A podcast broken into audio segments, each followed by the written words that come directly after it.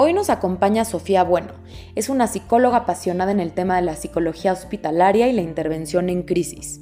Sofía nos hablará de la comunicación, de cómo comunicarnos en un proceso de enfermedad, de qué hacer y cómo reaccionar ante un diagnóstico o una mala noticia, y nos compartirá técnicas y herramientas para comunicarnos de una manera más asertiva. Bienvenidos a Abrazos al Corazón, una iniciativa de Hope donde tú somos todos. En este espacio te abrazaremos a través de pláticas y entrevistas con especialistas en diferentes ámbitos de la salud y bienestar, con testimonios y pláticas con gente que queremos y que nos inspira. Juntos descubriremos posibilidades para tomar acción y poder vivir el proceso de cáncer a tu manera.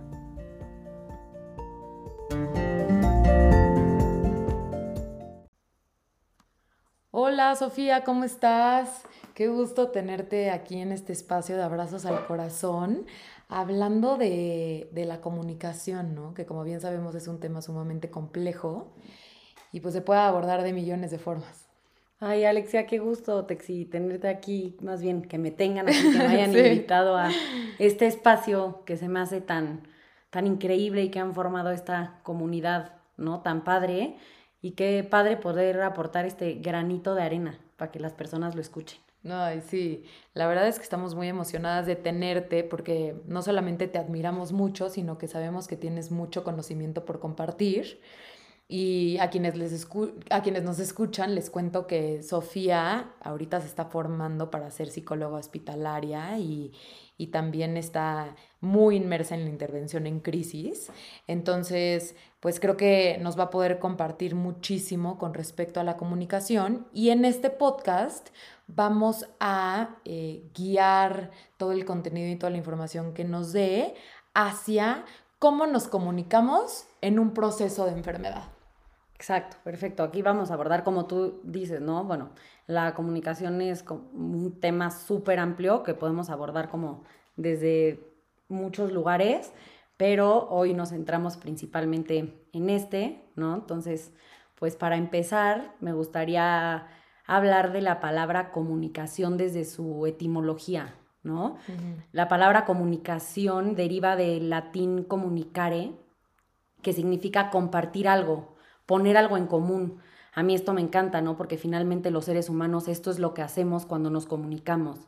Este, ponemos cosas en común, compartimos, ¿no? Y nos ayuda esto a obtener información de nuestro entorno y nosotros poder compartir con los demás y con el entorno también. Es este un intercambio de mensajes, puede ser verbal, puede ser no verbal, ¿no? Y permite a las personas influir en otras y permite que otras personas influyan en nosotros, ¿no?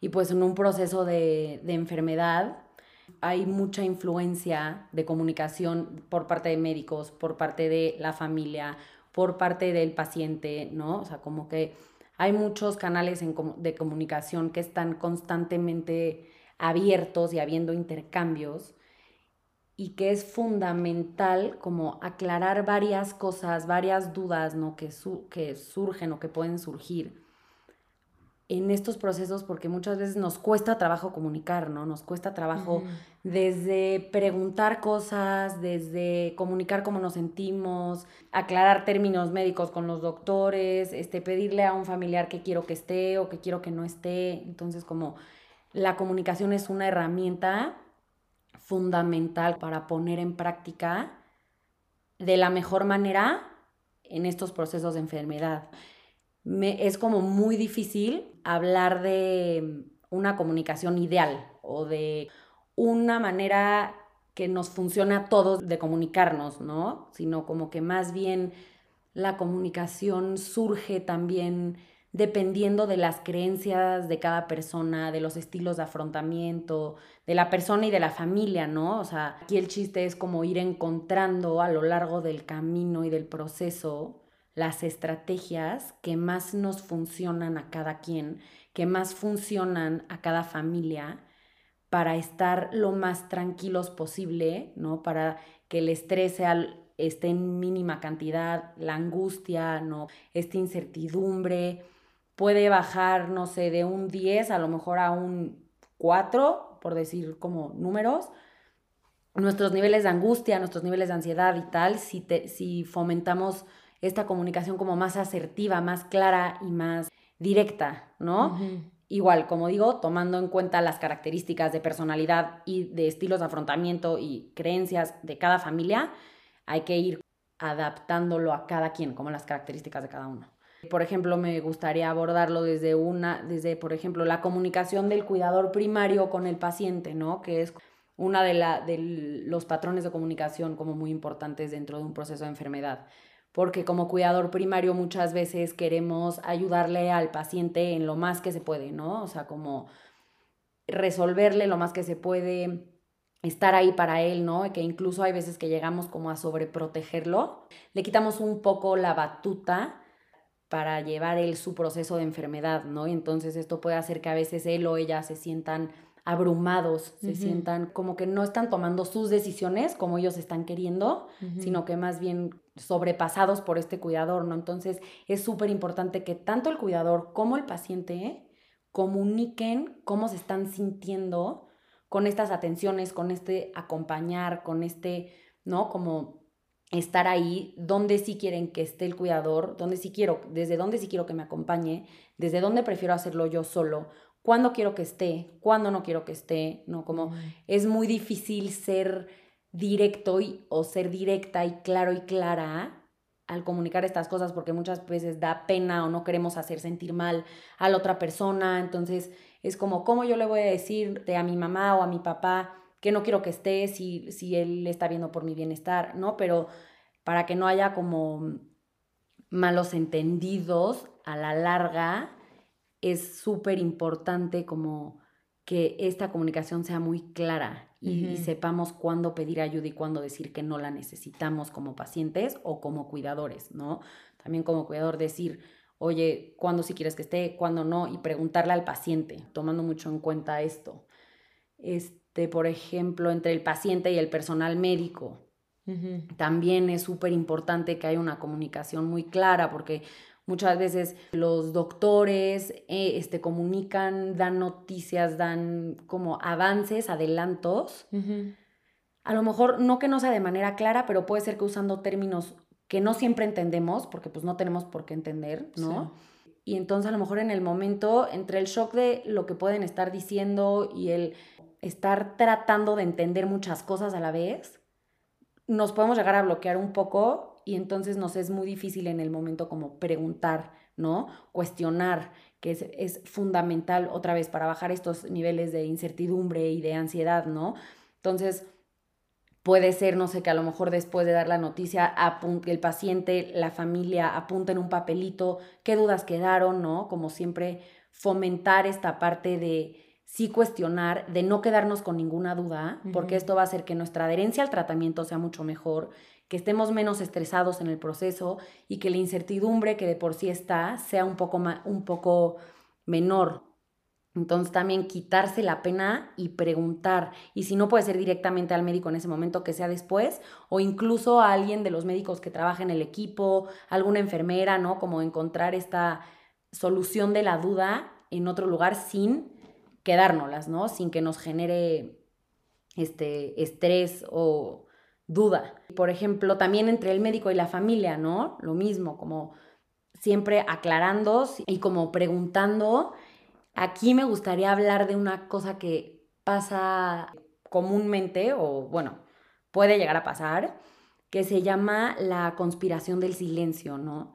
Y esto pasa cuando, por ejemplo, algún miembro de la familia este, se acerca a los doctores y les dice, oigan, ¿qué creen? Como pidiendo la información que es este, entre ellos y excluyendo un poco al paciente, ¿no? No con una mala intención, sino más bien con intención de protegerlo una vez más de, ay, no se vaya a poner triste, no se va a enojar, se va a desmotivar, ¿no? Entonces, como por quererlo proteger, se le esconden cosas en el momento que piensan que es mejor saber después o en otro momento, ¿no? Y pues finalmente siento que no hay buen momento para recibir noticias. Sí hay unos mejores que otros, pero nunca va a haber un momento excelente, entonces siempre como sí comunicar al paciente, no, no esconderle, porque esto también se presta a que más adelante, lejos de hacer un bien, incluso puede generar en el paciente desconfianza, ¿no? Enojo, tanto con sus familiares como con el médico.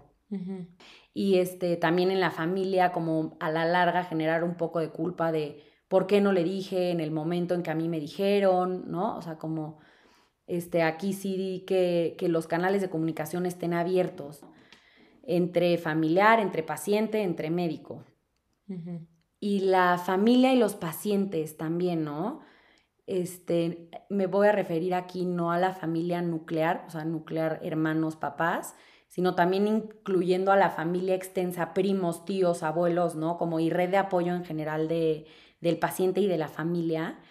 Hay veces que esa comunicación se ve como un poco ahí compleja, ¿no? Porque pues hay veces que la familia y el paciente no están listos para hablar de estas, como de esto que pasa, ¿no? Como de este avance de, y eh, supieron que tuve cita con el doctor, entonces ya me preguntaron saliendo que cómo nos fue tal, ¿no? Entonces, una vez más, puedes sentirte abrumado y no querer hablar de las cosas y también eso es válido, ¿no? Y también es válido comunicar esto y decir, oye, la verdad ahorita prefiero no hablar del tema, prefiero que me platiques cómo te fue a ti en tu fin de semana, ¿no?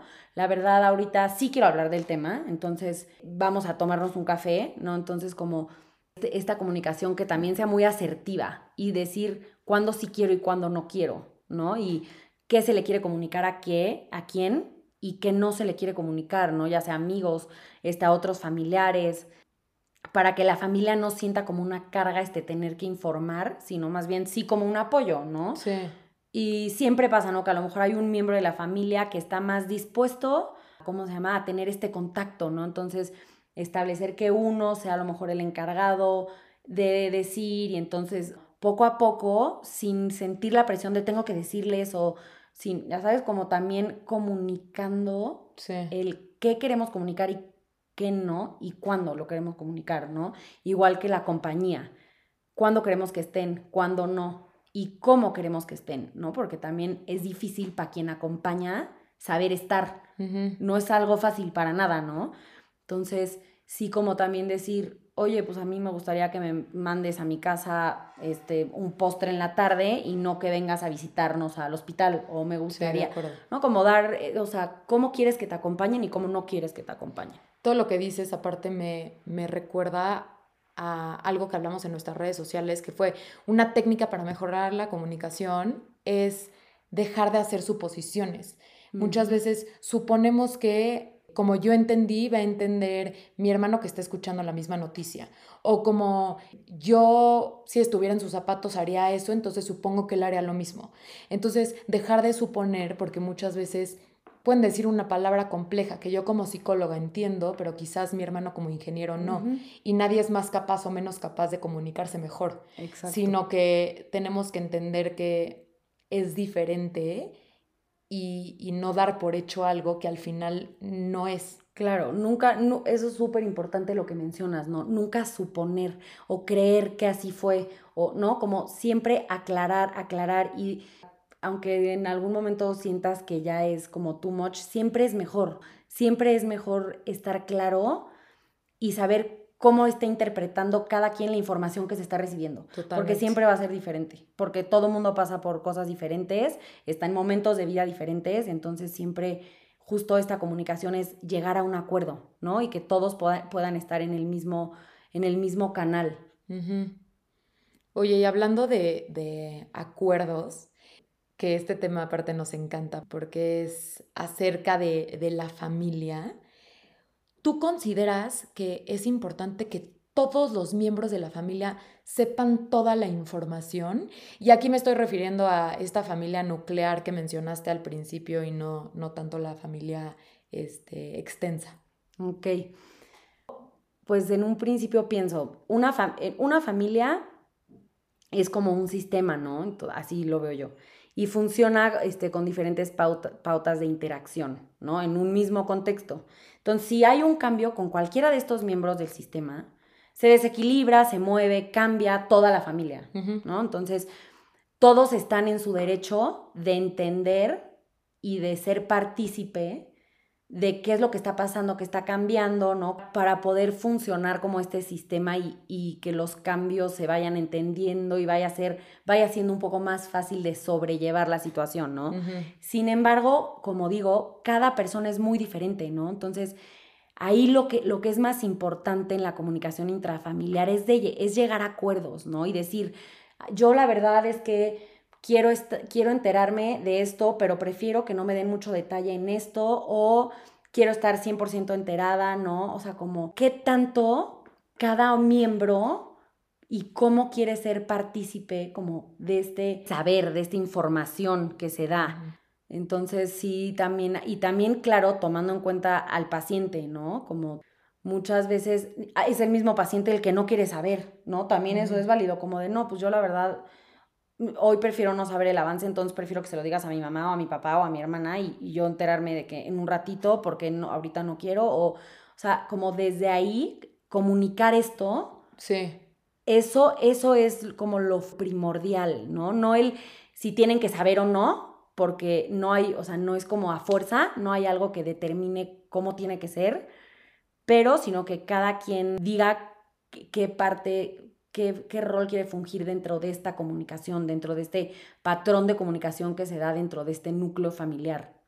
Y aceptar la decisión de cada quien, ¿no? Porque si yo les digo a mis papás que yo quiero saber toda la información, entonces ellos no pueden llegar un día y decir, no, esto no se lo vamos a compartir a Alexia porque no creemos que esté preparada para saberlo. Creo que si una persona se responsabiliza por querer saber, creo que el detalle está en cómo lo vas a comunicar, ¿no? Cómo se lo voy a decir a Alexia para que no sea tan abrumador como yo creo que es. Exacto, y también justo ahí otra vez, no suponer.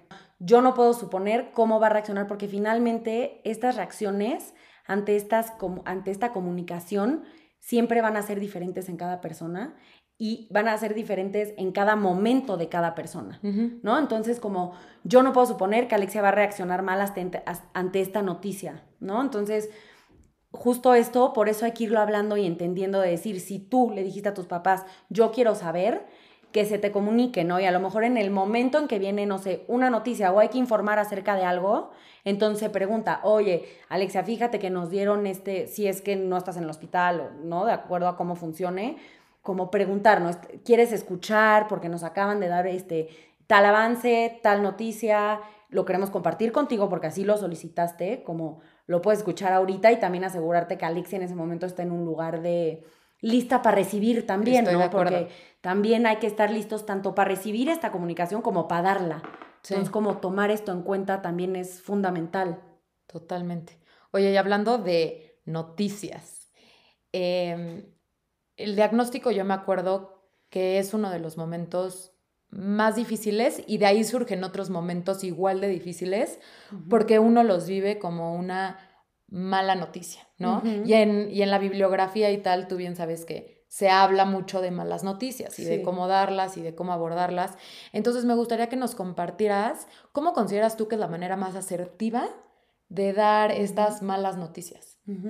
Sí, mira, como, como te decía hace unos minutos, la verdad es que no hay, no existe ni el momento ideal, ¿no? Ni la manera ideal para dar una mala noticia, ¿no? Siempre es algo que confronta a cualquiera, que, que es como, a ver, voy a dar un respiro porque me toca decir, ¿no? Porque me toca comunicar esto que es difícil para la otra persona recibir y escuchar, ¿no? Entonces, siempre partir desde ahí ni posponer porque no va a ser un mejor momento después, porque no, nunca hay un mejor momento, pero sí hay como una mejor estrategia para hacerlo, ¿no? Y hacer que ese momento no sea el peor, ¿no? O sea, como intentar que no sea el peor, sí. ¿no? Entonces, tomando en cuenta pautas de comunicación, como sentarte al nivel de la familia, este, estoy pensando como el profesional, ¿no? De entrar al cuarto y ponerte a su nivel sentado, que no te vean con prisa, acelerado, ¿no? Como con este, mientras más tranquila esté la persona que comunica esta noticia, más tranquila va a estar también la persona que, lo que la recibe, ¿no? Como esta mm, transferencia que se genera, como este... Empate. Empate, literal, me encanta. Este empate de, si yo estoy tranquila, tú vas a estar tranquila. Si me ves a mí angustiada, tú vas a estar más angustiada, ¿no? Entonces, como usar un tono de voz este, calmado, fácil de entender, ¿no? Como este lenguaje que, que sea entendible para, para quien esté escuchando, incluso hasta como no esperar una reacción en el paciente, ¿no? Porque como dije, siempre la persona nos va a sorprender con cómo está reaccionando, ya sea shock, ya sea enojo, ya sea gritar, ya sea llorar, ¿no? Entonces como ir neutro sin ninguna expectativa, ¿no? Y dispuesto a escuchar, porque muchas veces los silencios comunican más que las palabras, ¿no? Sí. Tanto para el paciente como para quien da esta noticia, escuchar y, tolerar los silencios es fundamental para también esta comunicación, ¿no? Y explicar de manera honesta y concreta, ¿no? Desde este lugar súper em, empático y de respeto, sin generar falsas esperanzas, no prometer cosas que no podemos asegurar, ¿no? Porque también como no despertar esta expectativa de, pero no te preocupes, va a estar bien, o sea, como usar las palabras adecuadas, no dar información de más que también puede ser angustiante, pero tampoco omitir cosas que son esenciales. Entonces, como esta explicación muy honesta y muy concreta. Oye, y hablando de honestidad y de ser concreta, ¿cómo consideras que es la mejor manera de llevar este tipo de noticias o este tipo de procesos en torno a la comunicación con niños? Ah, qué buen, bueno, el tema de los niños a mí me encanta, de verdad es lo que más me, apasiona, yo creo. Y bueno, es un tema que nos daría literal para hacer otro podcast. Que seguro vamos a hacer. Pero bueno, así como a grandes rasgos, yo creo que hay que tomar en cuenta como no dejarlos a un lado, ¿no? Porque tendemos a que a los niños es como, no, está muy chiquito, no entiende, no, está muy chiquito, no se da cuenta. No, no hay que decirle, ¿no? Más bien hay que esconderle, ¿no? Y que no venga al hospital y que no se entere de lo que está pasando, ¿no? Y entonces tendemos a hacerlos a un lado. Y esto, lejos de protegerlos, que es la intención, los puede perjudicar, ¿no? Entonces, siempre con un niño hay que hablarle con la verdad, ¿no? Con la verdad a un nivel que un niño entienda, claro. ¿no? Con la verdad es, usando palabras que entienda, incluso enseñándole dibujos, incluso a través de cuentos, por ejemplo, ¿no? Como usando creativamente la cabeza y decir, a ver, cómo lo va a entender mejor también conociendo a tu niño.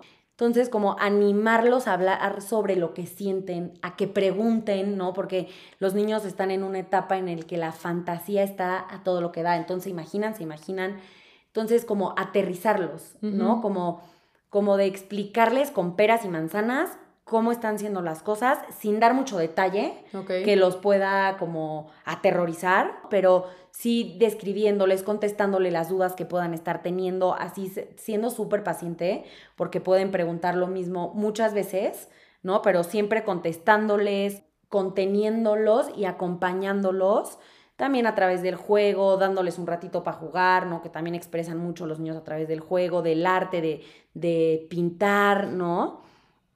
Sin, sin esconderles nada y validando y normalizando lo que sienten, ¿no? Como de, puedes estar triste, puedes estar enojado, que conozcan estas emociones, varía también un poco dependiendo de la etapa del desarrollo del niño, ¿no? Esto te digo que es un poco amplio, pero como normalizando lo que siente y sin decirles mentira y sin hacerlos a un lado.